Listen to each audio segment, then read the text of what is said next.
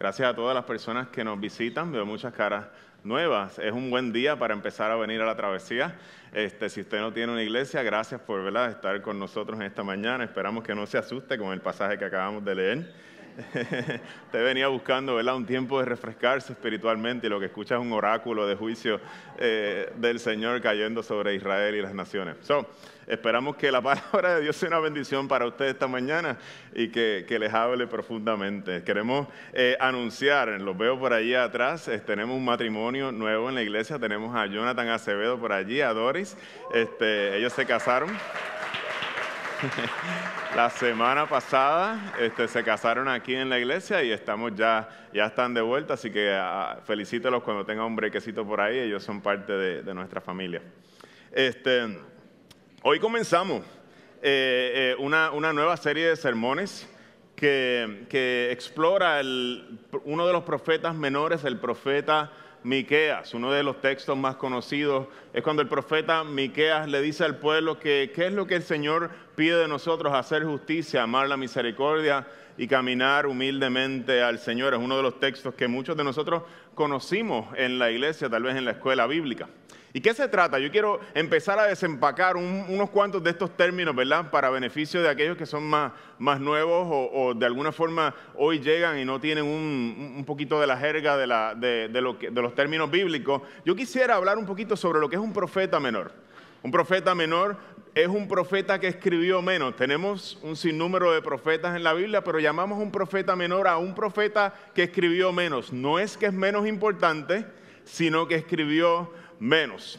El libro de Miqueas, que es el que vamos a estar nosotros explorando durante esta serie, es un archivo, es como si abriéramos un archivo de predicaciones del profeta Miqueas que él mantuvo eh, este archivo a través de sus años de ministerio en el reino del sur, en el reino de Judá, y están organizados por un, por un editor. En el Éxodo nos ayuda a entender lo que es un profeta. Quiero compartir un texto con ustedes. Aquel momento en que Dios libera de Egipto a los israelitas y los trae al desierto, al monte Sinaí, se está tardando un poquito, ajá. Este, los lleva al monte Sinaí les da la ley. De allí sale este texto. Y miren lo que dice eh, miren cómo reacciona la gente ante el espectáculo grande que hay del Señor sobre el monte Sinaí cuando Dios le está dando la ley. Ante ese espectáculo de truenos y relámpagos, de sonidos de trompeta y de la montaña envuelta en humo, los israelitas temblaban de miedo y se mantenían a distancia. Así que le suplicaron a Moisés, háblanos tú, papá, y te escucharemos. Si Dios nos habla, seguramente moriremos. Y muchos estudiosos dicen, este es el origen de los profetas de Israel. Los israelitas no quieren hablar con Dios cara a cara. ¿Por qué? Porque si Dios nos habla, seguramente moriremos. Hace falta un mediador para llevar las palabras de Dios al pueblo y por petición del mismo pueblo el Señor instituye un profeta que va a hablar sus palabras al pueblo. ¿Por qué estaba Dios un profeta como intermediario para para hablar a Israel? Porque su presencia era demasiado peligrosa para un pueblo que no es santo como él y también porque ellos lo pidieron. ¿En qué consistía el trabajo del profeta? El propósito del profeta era uno bastante sencillo era asegurarse de que Israel, el pueblo con quien Dios había hecho un pacto, reflejara el carácter justo y la belleza de Dios en todas sus relaciones y en toda su manera de vivir. En otras palabras, que Israel se conociera porque fuera un pueblo que se parecía a Dios. El profeta era un fiscalizador de ese pacto que Dios había hecho con Israel. Y el trabajo del profeta era denunciar las injusticias del pueblo, de modo que Dios pudiera seguir utilizando a Israel como un vehículo de su bendición para las naciones. Y en la mañana de hoy nosotros nos encontramos con uno de los sermones, tal vez uno de los primeros sermones del profeta Miqueas.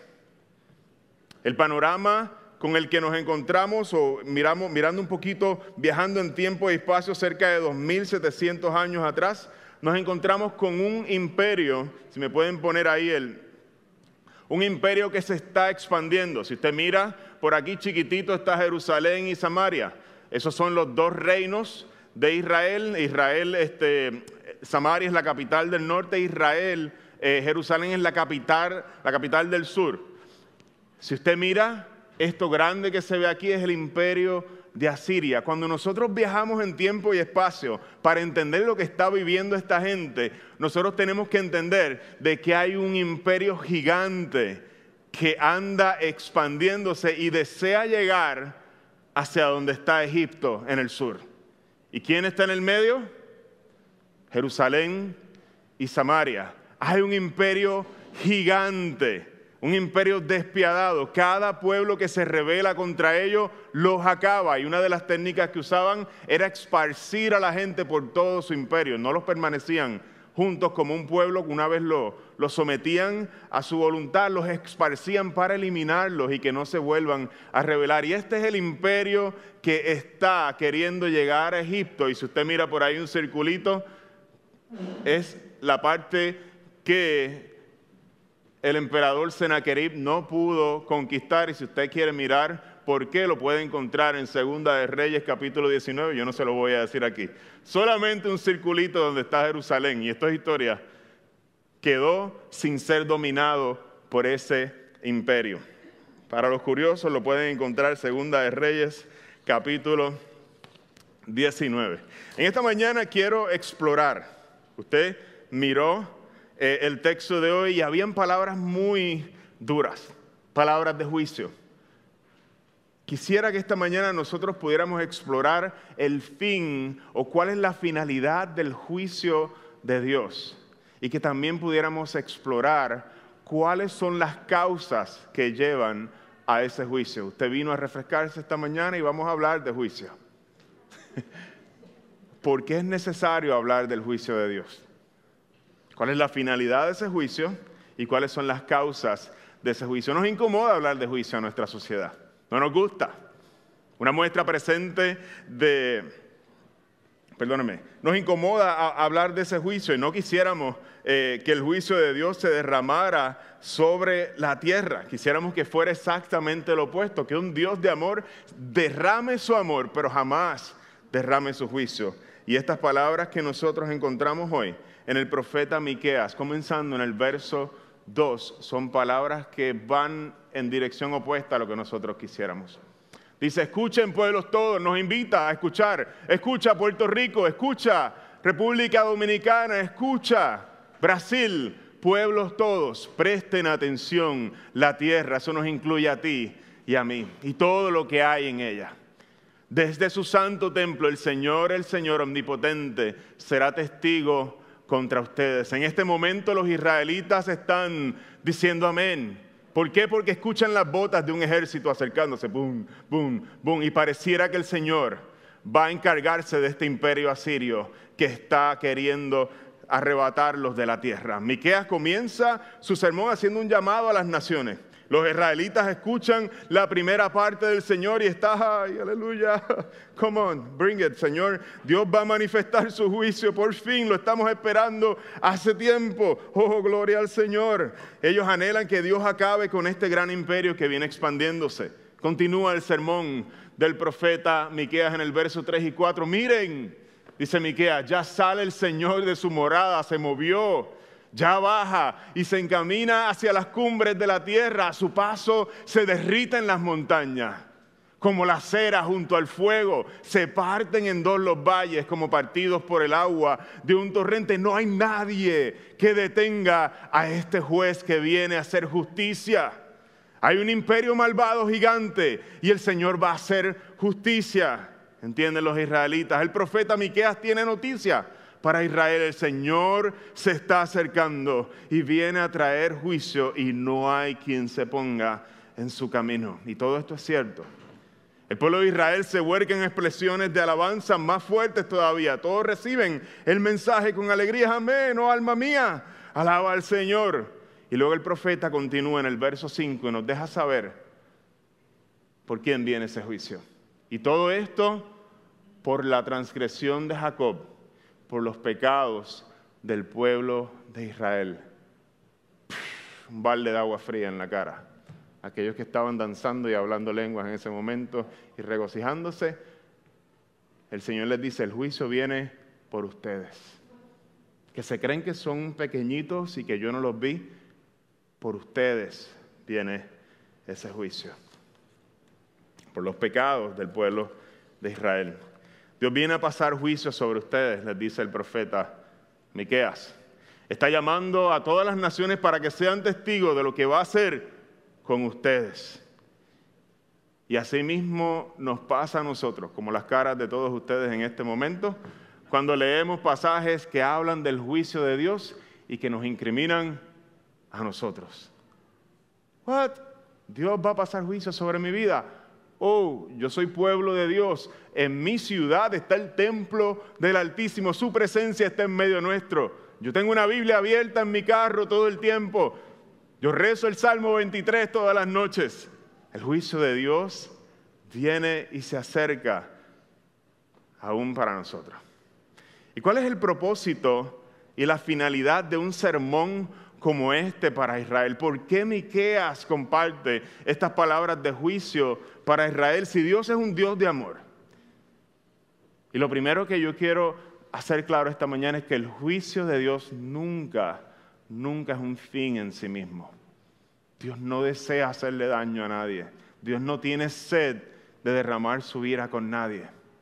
Y eso lo vamos a ir descubriendo a medida que vayamos desempacando este pasaje. El, anuncio del juicio de Dios tiene como fin que la gente escuche el alerta y se arrepienta. El juicio y la profecía de juicio no es una predicción del futuro tiene altas implicaciones morales para el momento. Así como Jonás caminó por 40 días por la ciudad de Nínive, valga la redundancia, es la capital del imperio asirio, que, que está ahora acechando contra Israel, caminó diciendo 40 días y 40 noches y vendrá la destrucción. 40 días y 40 noches y ustedes van a ser todos destruidos. 40 días y 40 noches y ninguno de ustedes va a quedar aquí. Y él lo predicaba con mucho gusto porque pensaba que Dios lo iba a hacer. Y esa gente se arrepiente y el Señor se retracta de su juicio. La profecía bíblica no es una predicción del futuro. Tiene como intención ser una voz de alerta. Voy por ahí para la casa, ya salir del trabajo. Asegúrense de que la casa no esté hecha un desastre mamá y papá vienen del trabajo y van a llegar a las cinco y media de la tarde, voy a estar en casa, ¿ok? Tú sabes lo que pasa si no está la casa recogida como la dejamos esta mañana, ¿ok? Ese es el efecto de la profecía bíblica, lograr que la gente que está viviendo de manera desordenada digan, eh, a rayo, yo tengo que cambiar. Hay algo que tiene que cambiar de manera fundamental producir en nosotros un arrepentimiento. El asunto de Dios traer su juicio y declararlo con anticipación es un acto de la gracia de Dios porque Él no desea derramar su juicio sobre nosotros y nos da una voz de alerta para que reaccionemos. Tal vez la idea de que Dios juzga todavía te causa incomodidad. Un Dios que tiene ira y expresa su ira no puede ser un Dios de amor, han dicho muchos.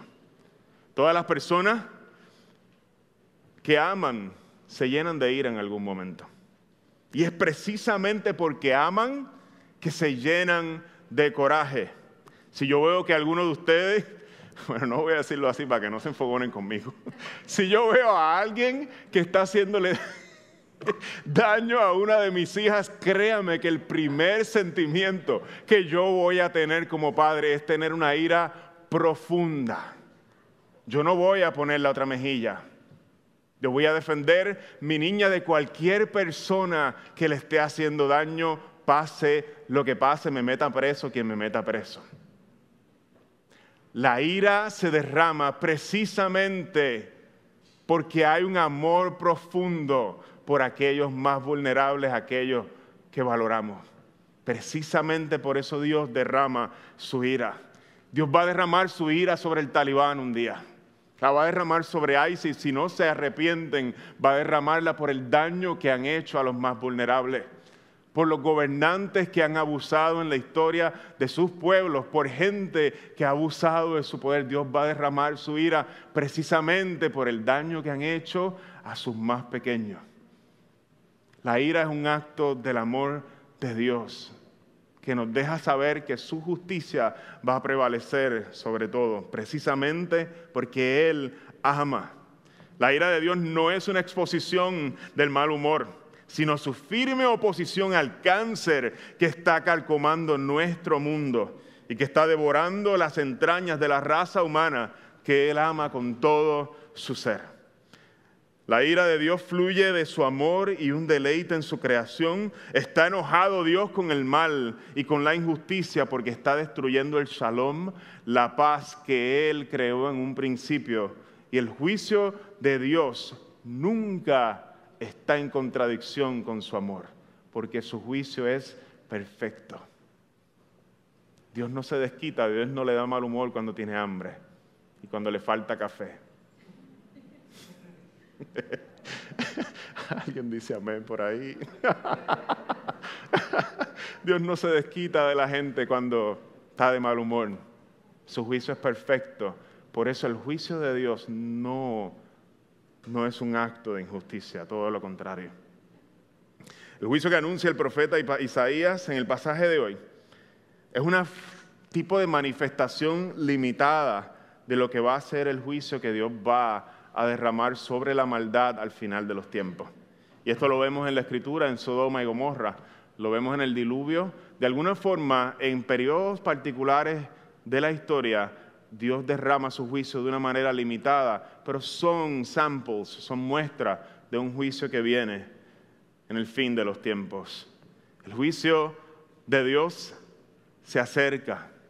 Se acerca porque Dios no soporta que su mundo se destruya por medio de la corrupción, la maldad y el pecado. ¿Y sabes qué? ¿Quiénes son culpables de esa corrupción, maldad y pecado y están dañando su creación? Nosotros mismos. Dios va a arreglar su mundo y para eso es necesario que Él traiga su juicio. Pero hay algo que la Escritura nos enseña y que yo necesito y Dios necesita y quiere que tú escuches esta mañana. Y es que ese Dios que juzga severamente, no le vamos a cambiar eso, no lo vamos a suavizar, es el mismo Dios que ama de manera desmesurada. Y es el mismo Dios que está con los brazos abiertos para recibir a todos los que en Él a que a Él se acerquen buscando refugio. El Dios que envió a su único Hijo para morir en tu lugar, para que tú jamás tuvieras que experimentar ese juicio severo de Dios.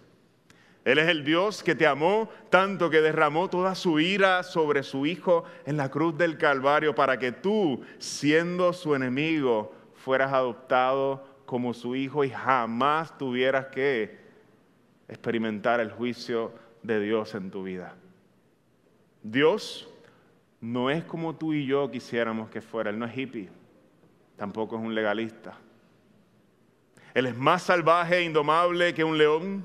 Va a juzgar severamente a cada uno de nosotros, a las naciones, pero a la vez es más manso que un cordero y ha entregado su vida para que tú no tengas que sufrir las consecuencias de su juicio.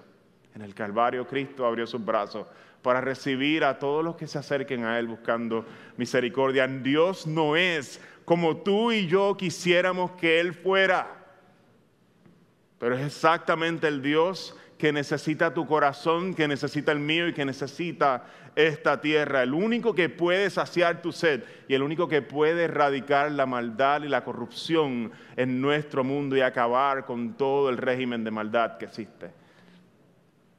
Él es un león y Él es un cordero.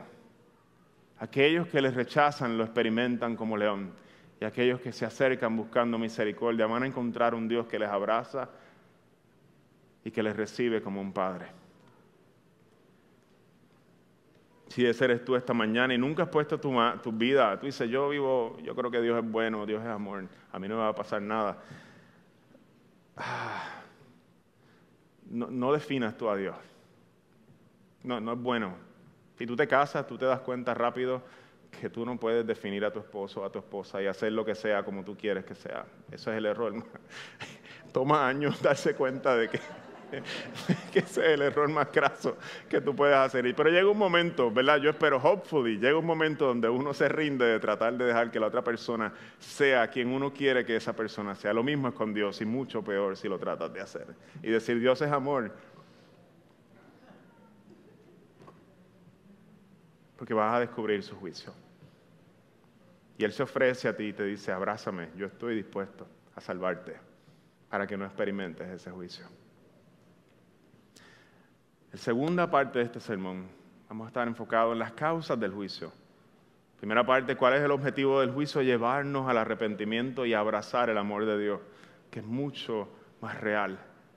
La segunda parte, la causa de ese juicio. ¿Tienes algo que decirnos a nosotros también hoy? Miren el capítulo 2, los primeros dos versos.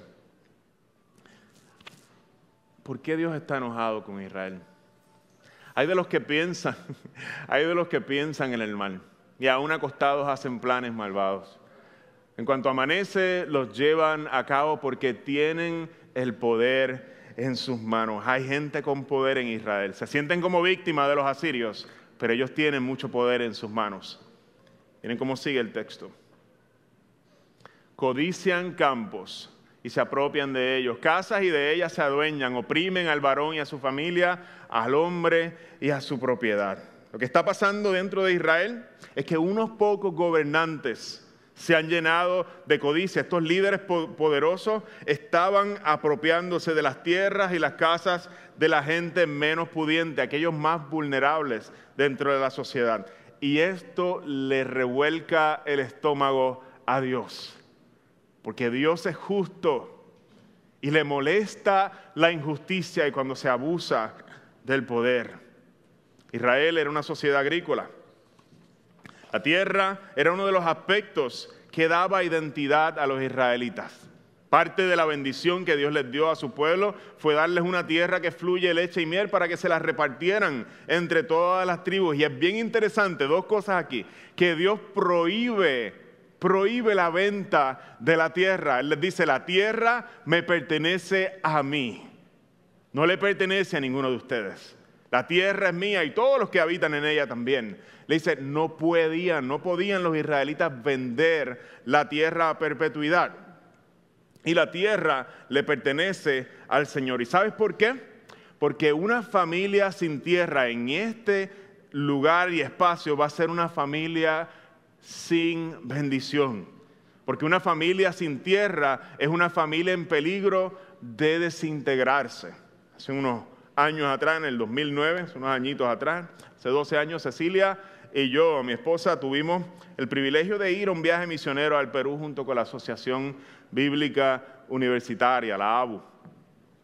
Me acuerdo que en este viaje comimos la comida más rica y los ingredientes más frescos que jamás hemos probado. Nos dimos cuenta que todo eh, en Puerto Rico viene de afuera y es menos fresco que los países que crecen su propia comida.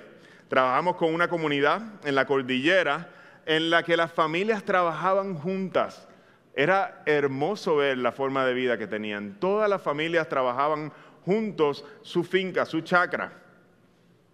Y se sostenían del producto de sus cosechas. Para estas familias, al igual que para Israel, perder sus tierras significaba perder todo su estilo de vida. No estaban perdiendo su patio donde juegan los nenes, están perdiendo todo su estilo de vida, están perdiendo aún su identidad. Y hay algo muy similar que está ocurriendo en el tiempo de Israel. En el Antiguo Testamento, una familia que no puede sostenerse con el fruto de su tierra no tiene más que venderse en esclavitud. Y esto va a atentar contra las bases mismas de la sociedad. Por eso Dios está molesto con Israel porque la codicia de unos pocos está atentando contra la seguridad de una nación entera, está atentando contra la unidad básica del pueblo de Israel, que es la familia, está a punto de desintegrarse la familia. Y es por eso que el juicio de Dios va a caer sobre aquellos poderosos de Israel. Hermanos, hay un peligro profundo en la codicia. Cuando nosotros analizamos qué está pasando aquí, estos son gente poderosa que no se conforman con lo que tienen. Quieren lo del vecino también. Y hay un problema bien serio en la codicia y la escritura sabe que hay un problema en nuestros corazones. Y por eso nos da el décimo mandamiento que dice de la siguiente forma. Cierra los diez mandamientos este mandamiento. No codicies la casa de tu prójimo. No codicies su esposa, ni su esclavo, ni su esclava, ni su buey, ni su burro, ni nada que le pertenezca. ¿Sabes por qué nos dice que no hagamos ninguna de estas cosas? Porque nuestros corazones les encanta hacer todas estas cosas.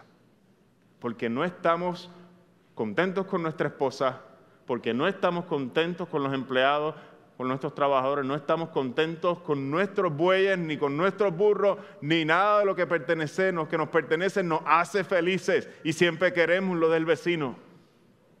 La codicia es un pecado o una inclinación del corazón bien, bien peligrosa y es la raíz de que se viva tanta injusticia en Israel. Unas palabras que nunca se me olvidan de un hermano en la fe a quien respeto mucho, Jorge Atiencia, nos decía, la corrupción, mis hermanos, trae muerte, trae peste, decía él, apesta a muerte la corrupción y el pecado detrás de la corrupción o la dinámica del corazón es que somos codiciosos y no estamos contentos con lo que Dios nos ha dado.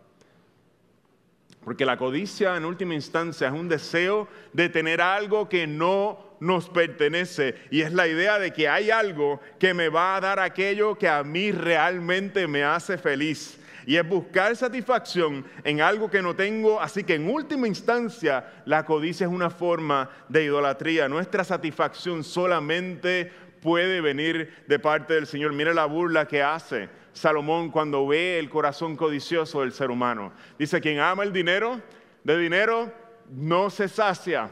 Quien ama las riquezas nunca tiene suficiente.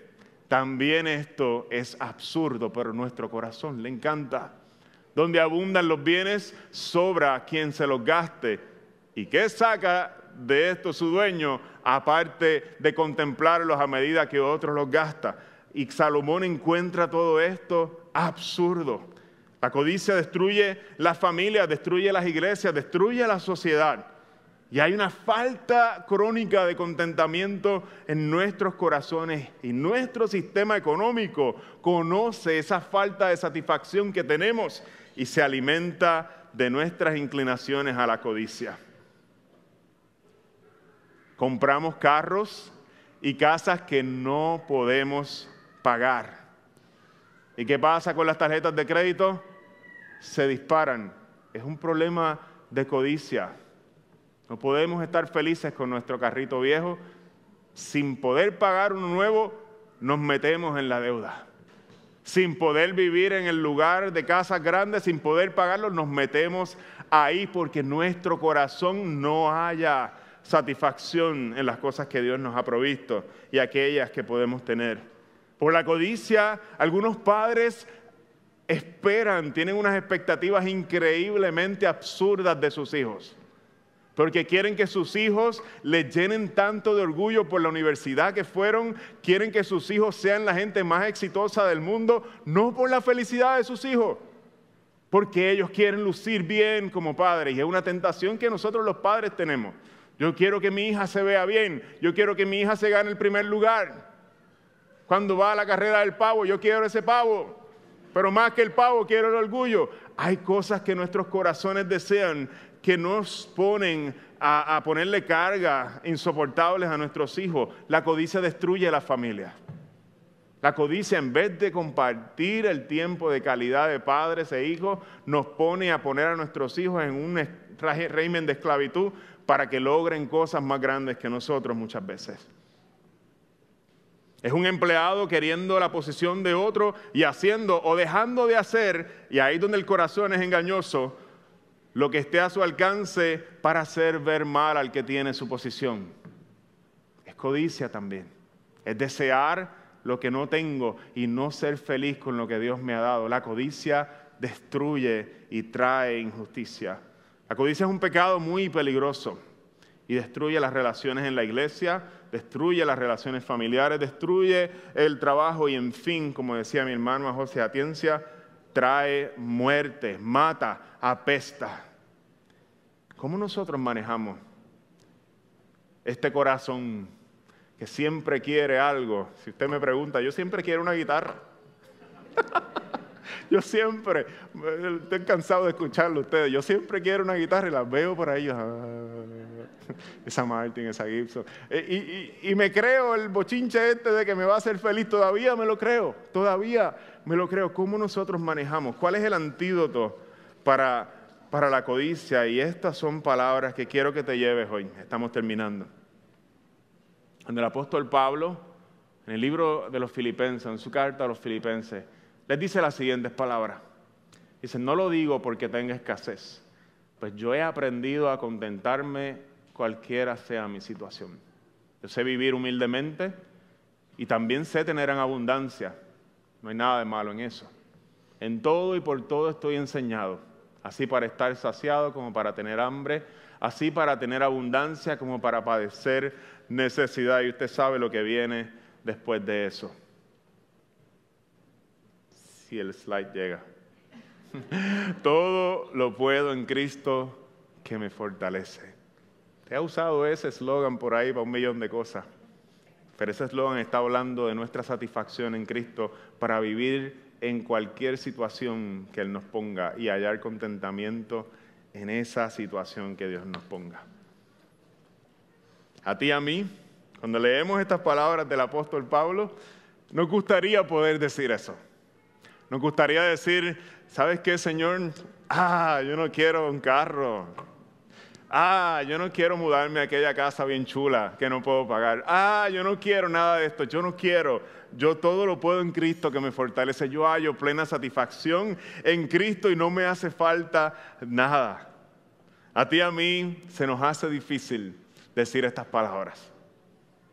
Todavía creemos que tener más equivale a hacernos más felices. Por eso Estoy seguro que muchos de ustedes tienen un paquetito de Amazon llegando esta semana de algo que no necesitaban. Una cajita llegando. Se ríen. Ay, Señor, ten piedad, que tu juicio no caiga aquí. Pero Dios conoce tu corazón. Dios conoce el mío. Y no les quiero hablar desde alguien moralmente superior, porque yo también deseo cosas que no necesito y creo y me creo la mentira de que me van a dar lo que solamente Dios me puede dar. Y es la satisfacción que está buscando mi alma. Por eso tenemos la Santa Cena esta mañana. El Señor desea usar esta cena para recordarnos que su cuerpo es verdadera comida que satisface el alma y que su sangre es verdadera bebida. Jesús le dijo a la multitud allá que lo seguía, el capítulo 6 de Juan, si alguno come de este pan, vivirá para siempre. Y este pan es mi carne que daré para que el mundo viva.